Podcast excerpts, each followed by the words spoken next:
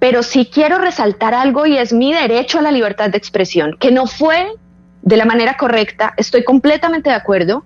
Eh, escuché la entrevista que hicieron esta mañana en Blue Radio y bueno, todos los adjetivos calificativos con los que se me nombró.